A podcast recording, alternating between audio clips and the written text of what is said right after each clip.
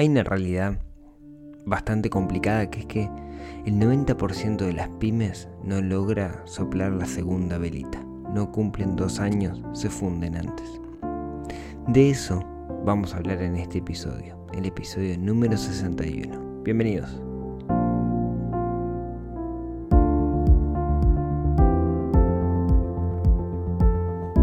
Muy buenos días, tardes, noches para todos. Bienvenidos a este episodio número 61 del podcast de Neurona Financiera, donde hablamos de finanzas personales, donde hablamos de inversión, donde aprendemos a dominar el sutil arte del dinero. Muchos de los que escuchan este podcast tienen empresas. Justamente el otro día hice una encuesta y me contaban eso. Me contaban que uno de los principales problemas que tenían era que quizás sus empresas no estaban funcionando tan bien como, como querían. La mayoría tienen pymes, pequeñas y medianas empresas. Y la realidad es que las pymes son las que hacen que funcione un país, al menos un país como el nuestro. La mayoría de las industrias, de las empresas, son pymes. Y si uno se pone a buscar material, información relacionada con, con empresas de este porte, la realidad es que no encuentra mucha cosa porque la mayoría de los materiales que hay está más pensado para otro tipo de empresas, empresas más grandes, corporaciones, finanzas, etc. Pero cuando es una empresa de 1, 2, 3, 10 personas, en realidad mm, que no está funcionando bien, es poco el material o la ayuda que uno puede, puede encontrar. Y lo cierto es que la mayoría de las pymes se funden muy temprano, se funden en un plazo bastante corto. Yo decía, ¿no? El 90% de las pymes no logran cumplir los dos años. Esa estadística la, vi muchas veces, no la puedo comprobar, ciertamente. No puedo decir que en Uruguay se dé, pero es una realidad, ¿no? Y en particular, yo lo he notado mucho en el interior del país. Hablaba con, con, Guillermo, un amigo de Paysandú, y me decía que algo que está pasando en Paysandú es que la industria eh, está cerrando entonces muchas personas con dinero que logran tener, ya sea por su despido, su indemnización o lo que sea, deciden abrir un negocio. Y estamos hablando de un negocio no con mucha innovación, estamos hablando de un kiosco, una librería, una red de cobranza, estamos hablando de una lavandería, ¿no? Esa clase de negocios. Y lo cierto es que uno va por las, caminando por las calles de, de, Paysandú y ve esos comercios y ve también muchos carteles de se alquilan donde antes había comercios. Y claro, muchas veces eso nos pasa porque pensamos que simplemente con, con una idea vamos a hacer que el negocio funcione o invirtiendo algo en materiales, en stock o buscando un buen local va a funcionar. Y no necesariamente es así.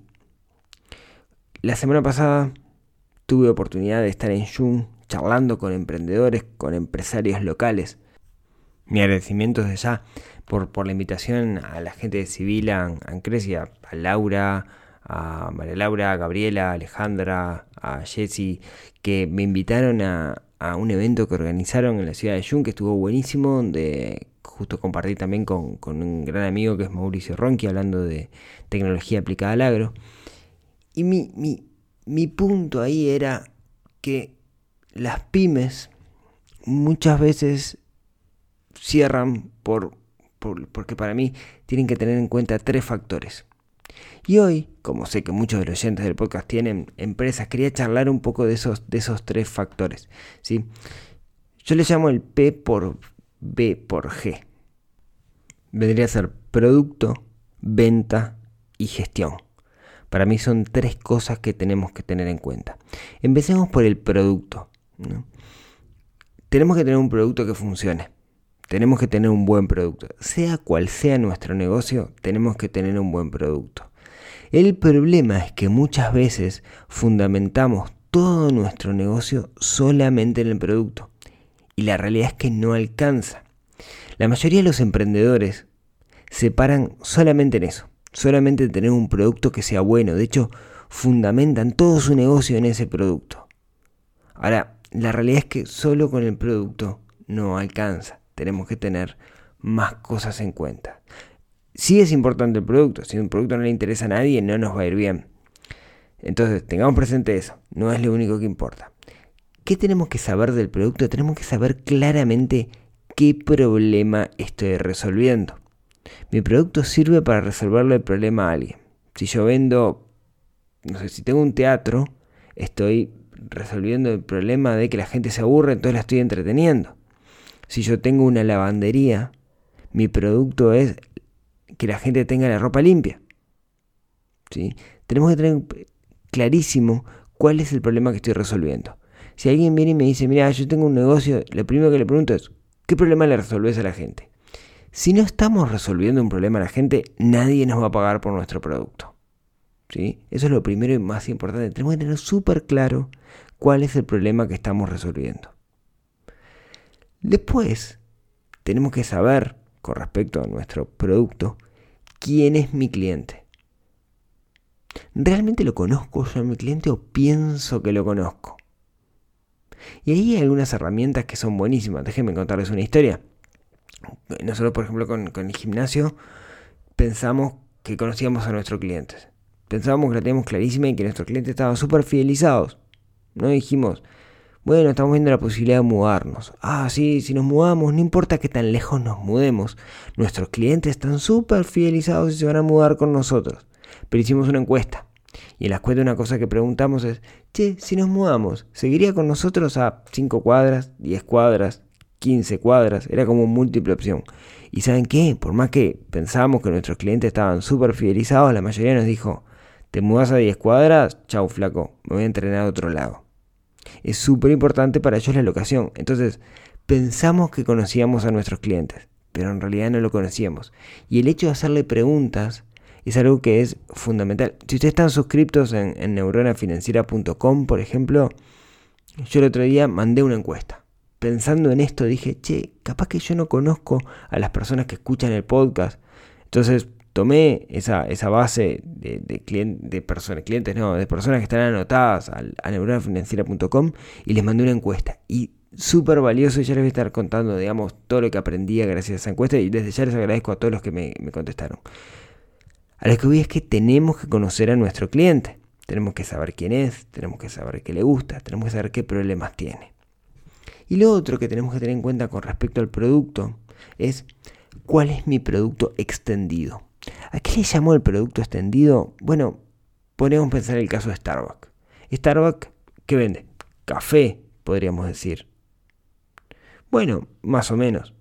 Vende un montón de productos asociados al café, pero además vende un lugar, vende un estatus, vende una categoría, vende una experiencia. Y el producto extendido de Starbucks está muy relacionado con esa experiencia. Supongamos, tenemos dos hoteles. En uno le ponen mucha actitud y me tratan súper bien. Y en el otro la gente del lobby me trata horrible. ¿A cuál voy a volver? Al que me tratan bien. ¿Por qué? porque el producto extendido del primer hotel es la experiencia en el lobby y en el otro no es importante. Entonces tenemos que tener en cuenta cuál es el producto extendido, qué experiencia le genero yo a mis usuarios. Eso depende muchísimo obviamente del negocio, ¿no? Depende, pero mucho de dónde me estoy moviendo. Pero pensemos, ¿no? ¿Cuál es mi producto extendido? ¿Qué otras cosas vendo además del producto? No sé, por ejemplo, en el caso de la lavandería, el producto extendido puede ser te lo llevo a tu casa, te mando un mensaje para avisarte que el producto está listo. ¿sí? Entonces, de nuevo, tenemos que hacer el ejercicio por cada uno que tenga un producto o un servicio que esté vendiendo, ver cuál es el producto extendido y no quedarse solamente con, el lineal, ¿no? Con si, si tengo un kiosco vendo caramelos. Pensemos cuál es la experiencia que yo puedo generar en los usuarios. Eso con respecto al producto, ¿no? Entonces pensemos que no es lo único que importa, sí es importante, pero no es lo único. El segundo punto yo decía que era P por B por G. El B viene de la venta. Creo que esto da para, para hablar lo largo, no me va a dar un solo episodio y voy a volver sobre cada uno de estos temas más, más adelante en un episodio en sí mismo, pero me gustaría hacer este, este de alguna manera este índice para, para poder hablar después. Si a ustedes les parece, díganme si les parece. Con respecto a la venta, eh, es un tema que a mí me ha ocupado muchísimo, me dedico al tema, ¿sí? me dedico a, formar comerciales, a, formar vendedores, a trabajar con vendedores. He aprendido mucho muchos vendedores. Y, lo primero que me di cuenta es que la, la, concepción que tenemos del vendedor, la primera idea que nos viene cuando empezamos en un vendedor es en un chanta, un manipulador, alguien que quiere coaccionar a los demás para tener un beneficio propio y que no le importa el beneficio a los demás. Si quieren lo asociamos mucho con ese vendedor de autos usados, chanta que te quiere vender el auto. No, creo que lo hemos comentado en algunos episodios eso. Y la realidad es que no necesariamente es así. Yo recuerdo uno de mis maestros que tuve, un gran vendedor, a mí me dijo hace muchísimos años, me dijo, vos tenés madera para ser un buen vendedor. Y yo me sentí ofendido con lo que me dijo. ¿Cómo será esa sensación que tenemos? Y la realidad es que todos somos vendedores, y más dentro de una organización y más dentro de una pyme. Tenemos que perderle ese miedo que, a, la venta, digamos. Vender no es coaccionar a los demás. Yo estoy convencido que mi producto o mi servicio es bueno, ayuda a las personas, entonces en realidad no estoy coaccionando. A mí me ayudó mucho una definición de venta distinta a la que estamos acostumbrados. Una definición que dice que para mí la venta en realidad es una conversación de cómo resolver un problema. Sí, la venta es una conversación especial de cómo resolver el problema. Alguien tiene un problema, yo lo puedo resolver. Y si de alguna manera al resolver yo el problema, la otra persona tiene un beneficio, un beneficio neto podríamos decir, entonces me va a comprar. Pero yo no estoy coaccionando, simplemente estoy contando, diciendo la verdad de qué problema soluciona mi producto o servicio. Entonces acá viene algo que es clave, que tenemos que entender y que les digo que lo veo todo el tiempo con vendedores que a veces se olvidan, ¿no? Es que para que haya una venta tiene que haber necesariamente una necesidad insatisfecha.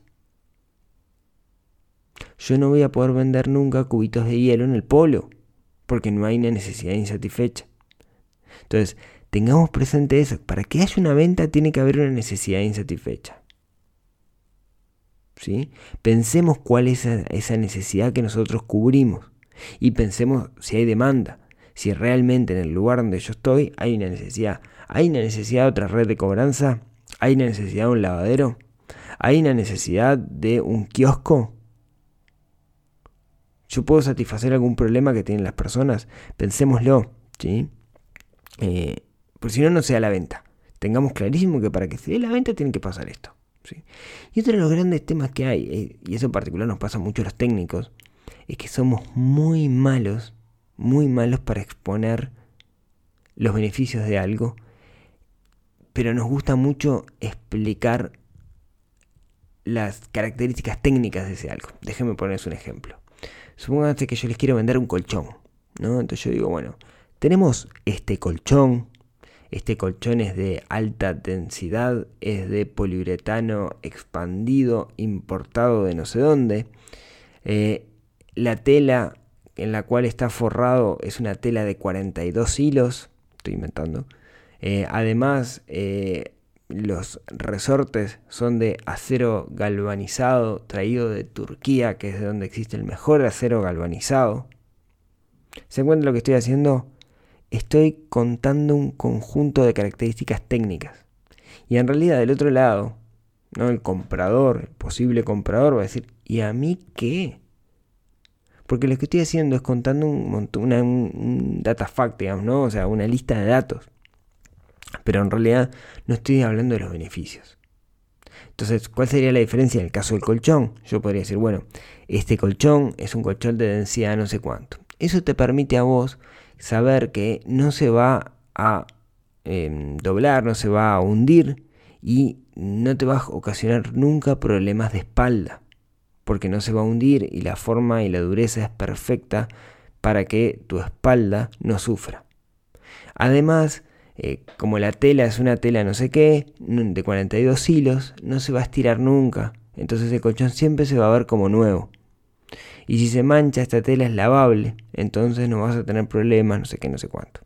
¿Ves lo que estoy haciendo? Estoy cambié y en vez de contarte las características clínicas, estoy contando los beneficios que te puede llegar a causar este, este colchón. ¿no? Yo te voy a decir, con este colchón vas a dormir bien. Ese es el beneficio. Pero podría dar un paso más, que es agregar en, la, en esto una historia. ¿sí? Y es contar cómo yo tengo este colchón. Y en realidad yo sufría muchísimo de la espalda, no podía dormir bien. Y entonces me compré este colchón, que es un poco más caro que los típicos colchones, ¿sí? pero las características lo, lo, valen. Porque yo además tengo un problema en la vértebra, en una vértebra una vez que me jugando al fútbol me lastimé. Y desde que tengo este colchón duermo perfecto. No he tenido ese problema. ¿Por qué? Porque tiene dureza perfecta, entonces bla bla bla. ¿No? Vieron que ahora no solo conté los beneficios, sino que además agregué una historia. Y eso es lo que tenemos que hacer en la venta. Tenemos que agregar historias, tenemos que, lo que se llama el storytelling, digamos, al, contar los beneficios de un producto, para que la gente se interese y para que se sienta del otro lado, se genere un rapport, se genere una, un vínculo entre lo que yo estoy diciendo y él está eh, escuchando y qué es lo que necesita. Entonces tengamos cuidado con eso. Cuando vendamos no tenemos que exponer la funcionalidad, sino tenemos que exponer los beneficios para el cliente. Que los beneficios pueden ser muy distintos dependiendo de la necesidad, entonces tenemos que escucharlo. Y ahí viene otra de las cosas importantes de los vendedores, en particular con la venta consultiva, de venta de cosas caras, que es escuchar a la otra persona, entender cuáles son sus necesidades para poder contarles esta, historia, sin mentir, ¿no? O sea, siempre que es la verdad. Y por último, con respecto al, al B, hay un concepto que se llama el cross-selling. Cross-selling quiere decir venta cruzada. Quiere decir que cuando yo tengo un cliente ya evangelizado, es mucho más fácil a ese cliente venderle otros productos. O sea, es más barato para mí o más redituable venderle más productos a un cliente que ya tengo que conseguir clientes nuevos. Conseguir clientes nuevos lo tengo que hacer. Pero en realidad, si yo tengo la lavandería, me va a ser mucho más fácil venderle algún producto relacionado a mi cliente. Por ejemplo, no sé, eh, bolazo, ¿no? Este, el, el, envío, ¿no? Te cobro un extra y te la envío a tu casa. O le pongo en la lavandería olor a algo que por defecto no trae. O, no sé, le quito las manchas a la ropa, ¿no? Estoy inventando. Pero pensemos, dependiendo del producto que yo tengo, qué otras cosas le puedo vender. Si tengo un gimnasio, le puedo vender remeras a mis clientes y además me hace publicidad. ¿sí? Entonces creo que por cada negocio lo que tengo que hacer es buscar qué otros productos le puedo vender dentro de la temática que estoy haciendo. Si tengo un gimnasio no les voy a vender paraguas, ¿no? pero dentro de la temática que yo manejo, qué otro producto le puedo vender a mis clientes. ¿sí?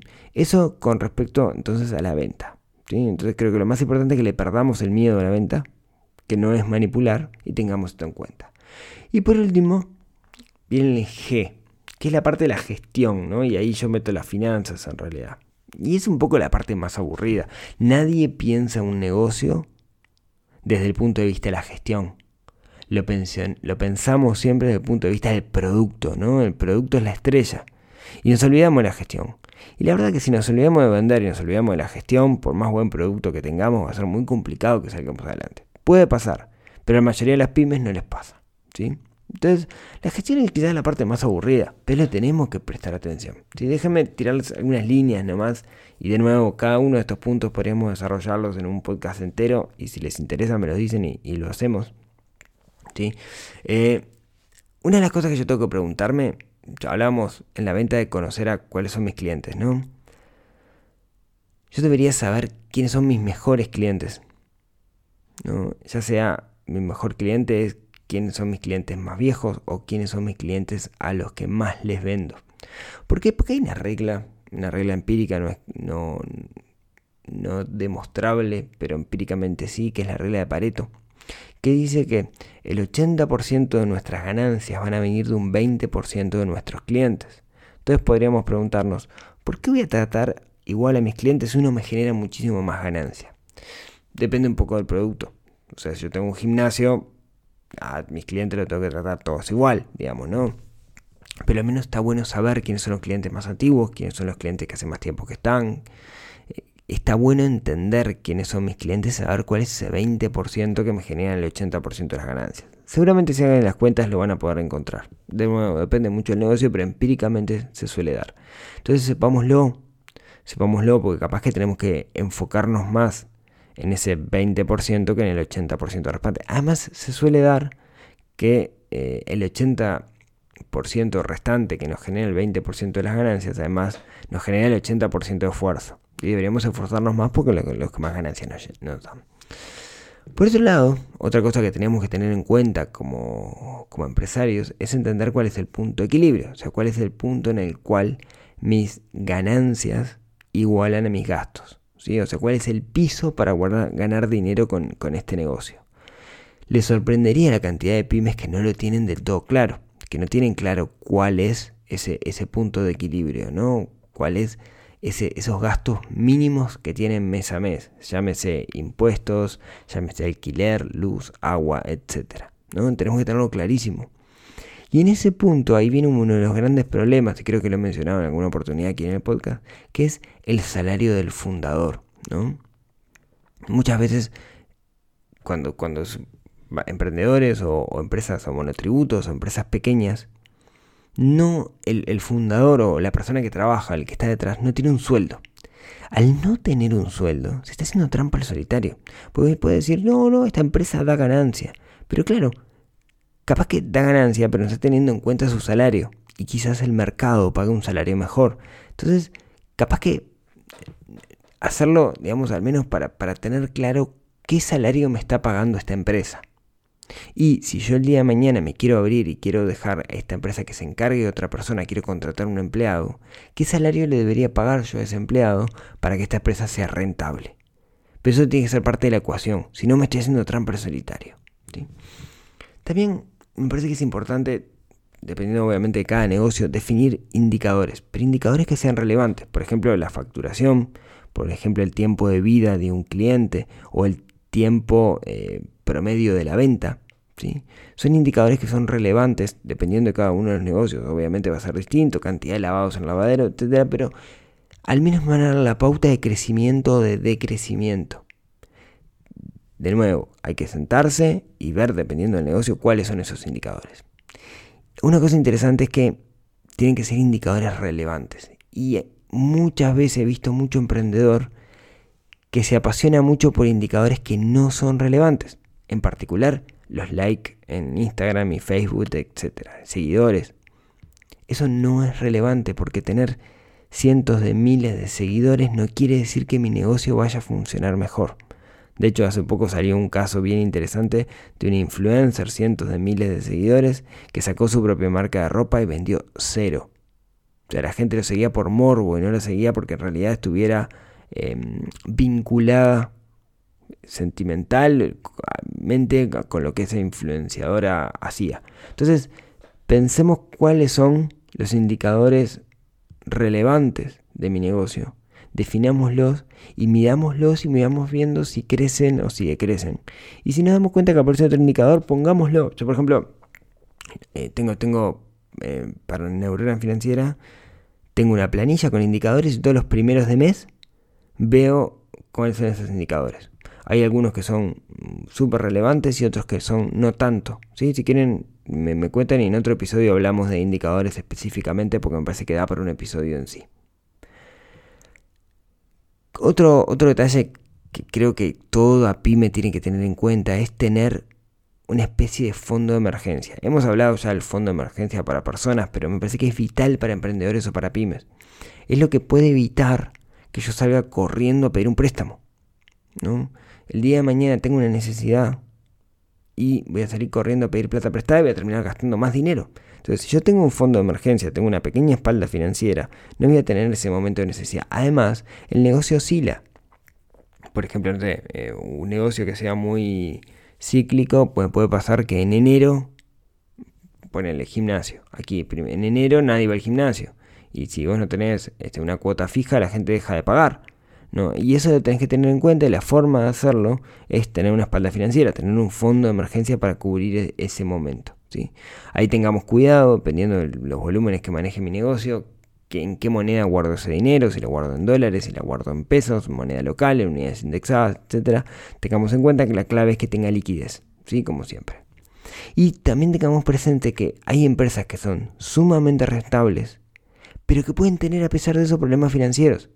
El otro día hablaba con un emprendedor que estaba súper contento porque había hecho un contrato por mucho dinero con un ente del Estado. Había contratado a un emprendedor de los medios, había contratado cámaras, sonidistas, productores, etc.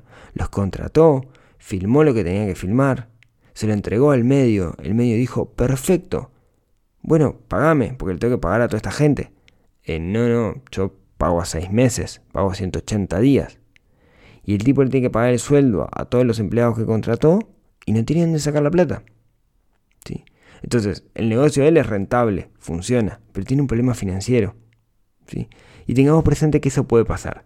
Te lo soluciona tener un fondo de emergencia, tener una pequeña espalda financiera, o te lo solucionan algunos instrumentos que hay, digamos, en el mercado. Por ejemplo, si te pagan con un cheque diferido, puedes vender ese cheque en una plataforma como micheque.uy, ¿no? O sea, hacer un descuento del cheque para poder pagar. Voy a perder un poco de dinero, pero al menos no voy a dejar a gente adentro.